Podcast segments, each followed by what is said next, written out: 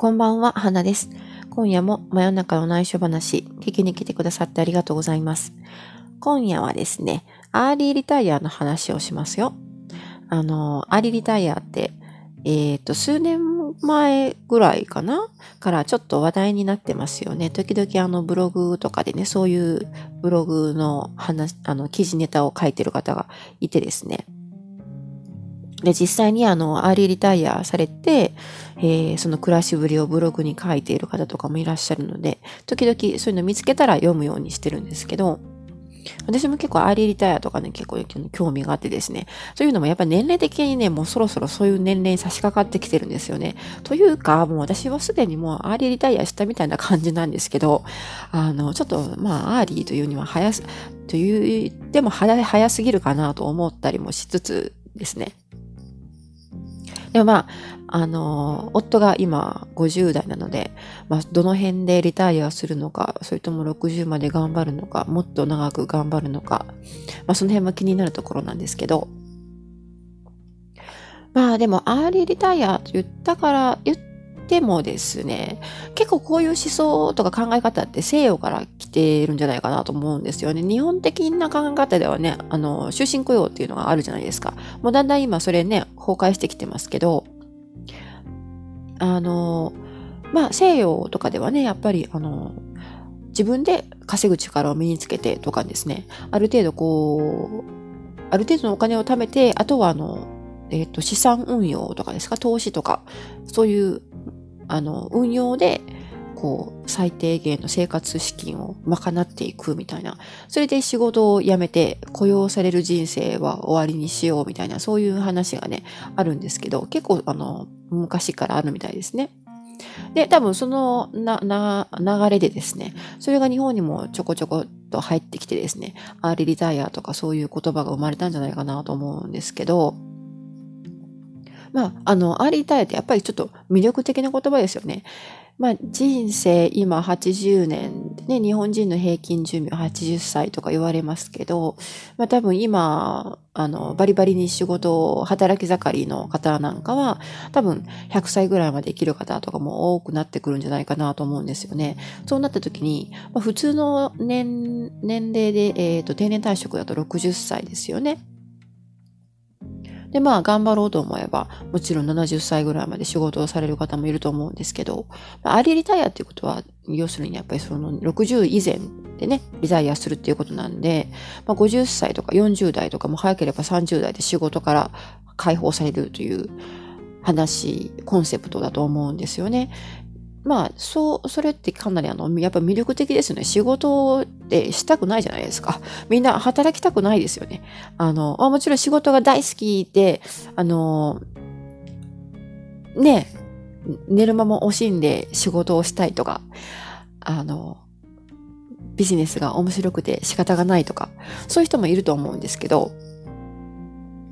まあ、アーリーリタイアという時点では、一応なんか定義的には前提として雇用されている人なのかなと思うので、そういう事業主とかその辺はちょっとまたあの話が変わってくるのかなと思うんですけど、まあ、その雇用されるという、えっ、ー、と、ステータスから抜ける、抜け出す、早く解放されるという意味ではですね、やはりすごく魅力的な言葉だと思うんですよ。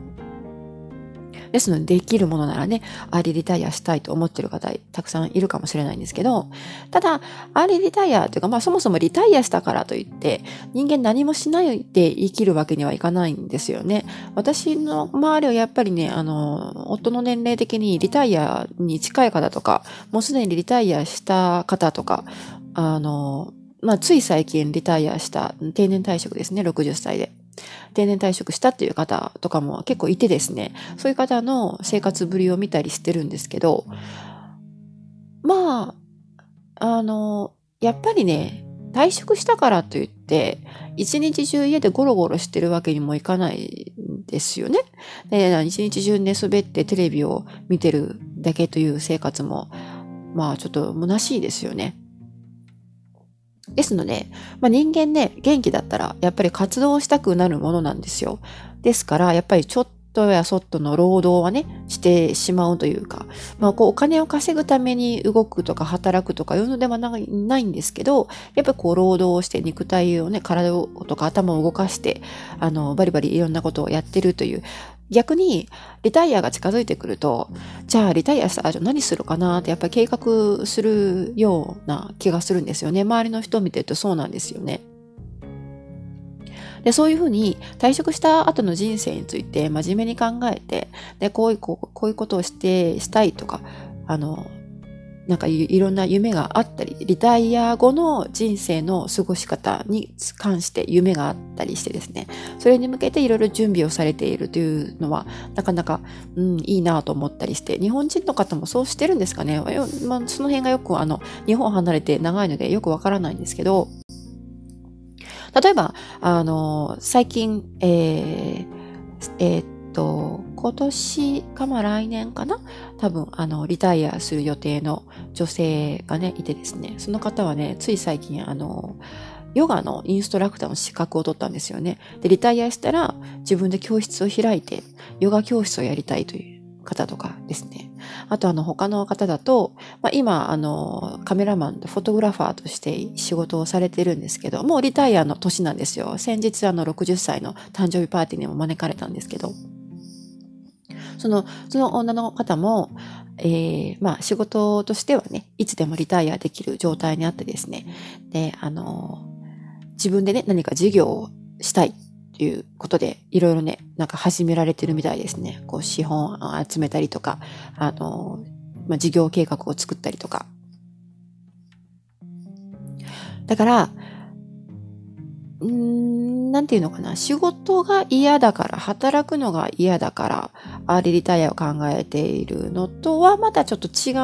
うんですよね。リタイアした後も、やっぱり何かしら活動しないといけないので、その、何をするか、何をしたいかっていうのをやっぱり準備してね、計画しておかなくてはいけない人生とかいけない時代なんだと思うんですよ。まあ、少し前だったら平均寿命が短い時であればね、60で退職して、もうあとはゆっくりと余生を過ごすみたいな言い方しましたけど、今もうその余生がね、むっちゃ長いですからね。あの 何もしないわけにはいかないんですよ、やっぱり人間ね。ですので、アーリーリタイアしたいという方も多いと思うんですけど、アーリーリタイア、リタイアした後、まあ、 early でも遅くても、 late でもどっちでもいいんですけど、リタイアした後の人生をなどうするか、何をするかっていうのを考えておかないと、あの、単にね、仕事を辞めたいからアーリーリタイアとかっていうんじゃ、うん、それはちょっと違うんじゃないかなと思ったりしますね。まあ、確かに、あの、経済的に自立してですね、こう、投資とかでね、あの、それだけで食べていけるような、そういうふうに、えー、豊かになるということはいいことだと思うんですけど、まあ、あの、経済的な心配がなくなるということはやっぱり一つ、あの、大きなメリットですよね。でも、だからといって何もしないわけにはいかないわけですよ。そうなってくると、じゃあ何をしようかなと思った時に、ボランティアをするとか、あとは、あの、自分のね、知識とか得たスキル、人生で、えー、培ったスキルとかを活かして、誰かの人の役に立つことをするとかね。そういう意味で考えると、あの、世界中のね、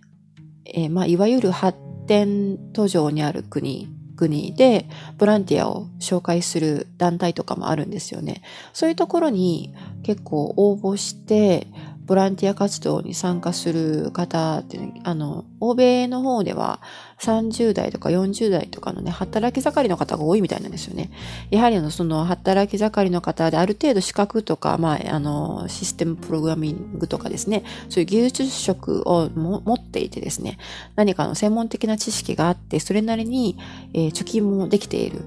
で、あの、ある一定の金額をね、稼ぎ、稼いだじゃあその後に何をするかって考えた時に自分のが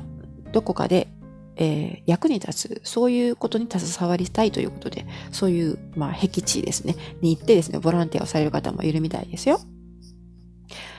と、まあ、アーリリタイアというか、リタイア後の人生についてちょっと語ってみました。まあ、この年でボイスブログされている方あんまりいないかもしれないんで、ちょっとまあ、まあ、面白いネタになったかなと思ってるんですけど、どうでしょうか？はい。ということで、今夜は以上になります。おやすみなさい。